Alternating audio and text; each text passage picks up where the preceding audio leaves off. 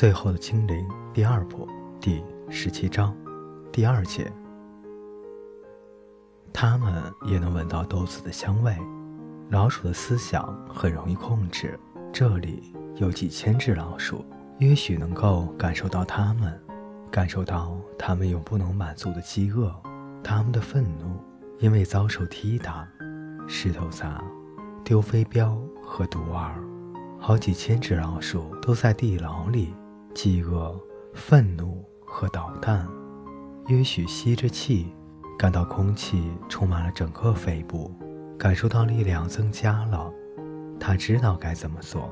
他要召唤那些老鼠，他增加了金豆子的香气，然后寻求老鼠的思绪，引导他们。小孩子的玩具。法官把陀螺丢在地上。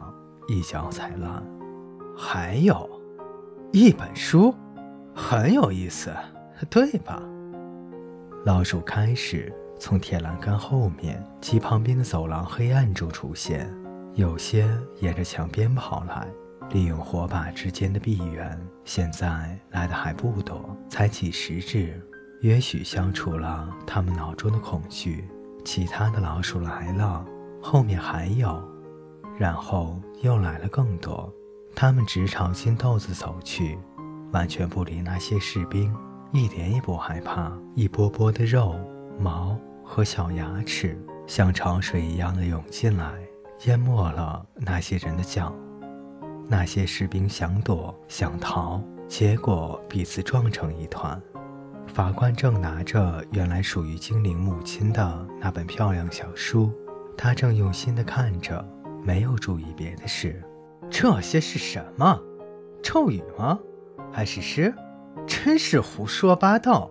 跟，跟，跟着，那蓝色木须，木须叶，跟着那蓝色木须叶，你知道吗？精灵，我也懂你们的文字，你一定要懂得敌人的语言。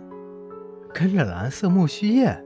木须叶是绿色的才对，我就知道精灵最会撒谎，不是吗？哼，连写诗也不例外。跟着那蓝色的木须，引你到金子闪亮所在，找到潺潺的流水，未来就在我们的力量和……哎呀！老鼠开始撕咬，不单是豆子，而是能咬的都咬，包括士兵和法官的脚。法官发出一声尖叫，失手掉了那本书。只有约许和罗比没有受到攻击，他们脚上没有淹没了其他一切的老鼠。那群老鼠像一张长了牙齿、不断挪动前行的地毯。有些人开始逃跑，把身子贴靠在墙上，以免失去平衡。约许集中精神在锁上，卡拉。手腕上的锁开了，所有的铁链掉在了桥边。卡拉，脚踝上的锁也开了。大批的老鼠爬满了一切。法官被自己踢烂的陀螺绊了，摔了一个跤。几个剩下的士兵跑过去扶他，保护他，把他举在空中。关罗毕的牢房完全没有人看守。卡拉，牢房的锁也开了。约许抓着罗毕的手，把他拉了出来，然后慢慢的倒退着出去，这样才可以看着法官和那些士兵，像海水一般的老鼠，在他们经过时温顺的分开。约许又从墙上拿下了一支火把，最后再看了那群人一眼。法官已经又站回到地面，但忙着保护自己，而没有注意到他俩。楼梯上站满了士兵，他们上面是更多的楼梯，更多的士兵，还有更多，更多。不过，在老鼠的脑子里有一个影像，那就是伸展在这个城市和那条河下面那个广大如迷宫的地下世界。也许看到老鼠所看到的，于是和罗毕一起转身，朝着楼梯相反的方向跑去。有道铁栅栏挡住了他们的去路，幸好那个锁很容易打开，而走廊直通到另外一边。约许将走过的门全都锁上，以便阻隔士兵。他们一心希望能看到一点光亮，一束阳光来指引他们逃到地面上去。可是这种情形始终没有出现。走道直通下斜，一直向下，经过越来越黑的地道，地面上的老鼠越来越少，又有好多扇门，好多把锁，好多条走廊，越来越往下，也越来越深，越来越黑。当初建这个皇宫的人，很可能是埃尔杜因，显然决定想要研究精灵的地下通道，就移了一部分到地牢里来，用古老难以开启的门来隔绝。后来老皇宫塌陷了，上面又盖起了古怪而搞不清形状的正义殿，但原来的地牢却完整的保留下来。约许和罗毕上气不接下气地停了下来。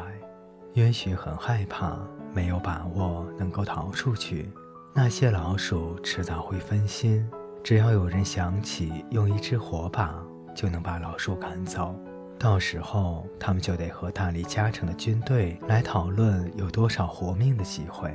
这种讨论可能不会很友善，或者他们将迷失在那半塌陷的地道之中，等着饥饿来代替绞刑台的工作。我不知道该往哪边走。他能开口时，马上说道。